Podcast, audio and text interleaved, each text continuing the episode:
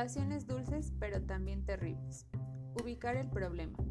No vamos aquí a hablar de las abejas como una de las especies emblemáticas con la que nos relacionamos como humanos, sino del papel que desempeñan en el tejido de la vida que conocemos como biodiversidad y que es el soporte de nuestra supervivencia en el planeta Tierra.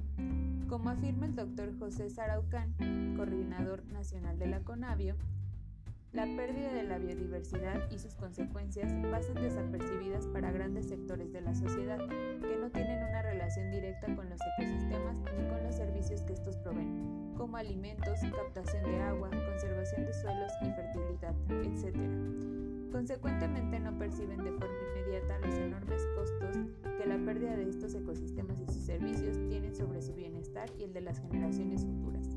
No resulta fácil convencer a la sociedad de que la biodiversidad está estrechamente asociada al bienestar humano, porque es parte fundamental de los sistemas de soporte de la vida. Entender que somos parte de un sistema y que nuestra existencia depende de que los ecosistemas naturales funcionen adecuadamente es un paso imprescindible hacia el futuro.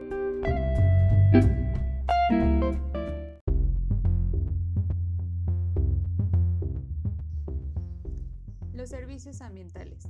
Esmeralda Urquiza define los servicios ambientales como todos aquellos beneficios que nos proveen los ecosistemas a los seres humanos. Comprenden servicios de aprovisionamiento de bienes de consumo, como alimentos, agua, madera y fibra, servicios de regulación del clima y del ciclo hidrológico, servicios de soporte como la formación de suelos, la fotosíntesis y el ciclo de los nutrientes, y servicios culturales que proporcionan beneficios educativos, recreativos, espirituales y estéticos.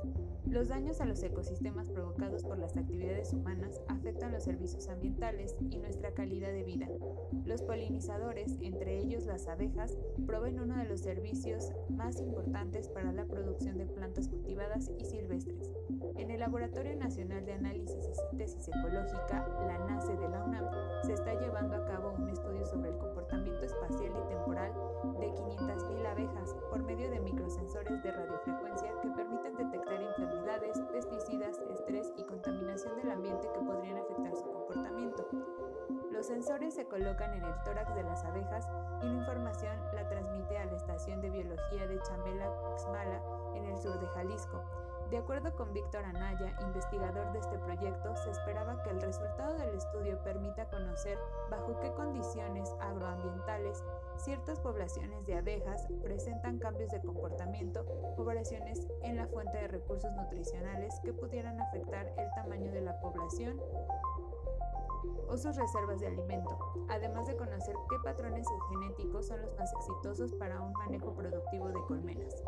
Dicho proyecto se lleva a cabo en cultivos de calabaza, chayote, chile, pepino, tomatillo, tomate y sandía, y ha revelado que la producción de chayote depende en 100% de la polinización por insectos, la de sandía en 98%, la de pepino en 94% y las demás en menos de su 50%. Por su parte, el aguacate depende al menos en 80%, el café 73%, el melón y el brócoli 98%. Con esta información se pretende elevar la calidad de la producción agrícola y apícola en México ante el oscuro panorama mundial en el que se ha detectado el síndrome de colapso de colmena que ha causado una disminución creciente de las poblaciones de abejas.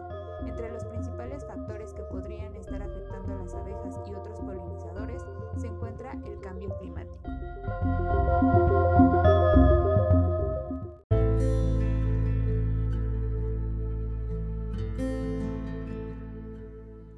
Restauración ecológica.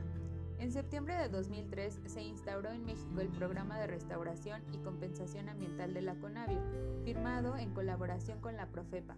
Tiene como objetivos principales llevar a cabo acciones tendientes a la restauración o recuperación de ecosistemas, y recursos naturales de nuestro país, que por diversas causas fueron dañados o están deteriorados, así como apoyar el desarrollo de actividades encaminadas a la conservación directa a través del manejo y protección de los ecosistemas y su biodiversidad, incluyendo su uso sostenible. El programa comprende tres tipos de actividades. Restauración, actividades encaminadas a favorecer la recuperación y restitución de ecosistemas, especies que han sido degradados, dañados o destruidos de manera directa o indirecta. Conservación. Actividades orientadas a la conservación directa por medio de la gestión y protección de los ecosistemas y su biodiversidad, incluyendo su uso sostenible. Contingencias ambientales. Son las sanciones necesarias ante un riesgo inminente derivado de las actividades humanas o de fenómenos naturales que pueden poner en riesgo la integridad y el equilibrio de un ecosistema.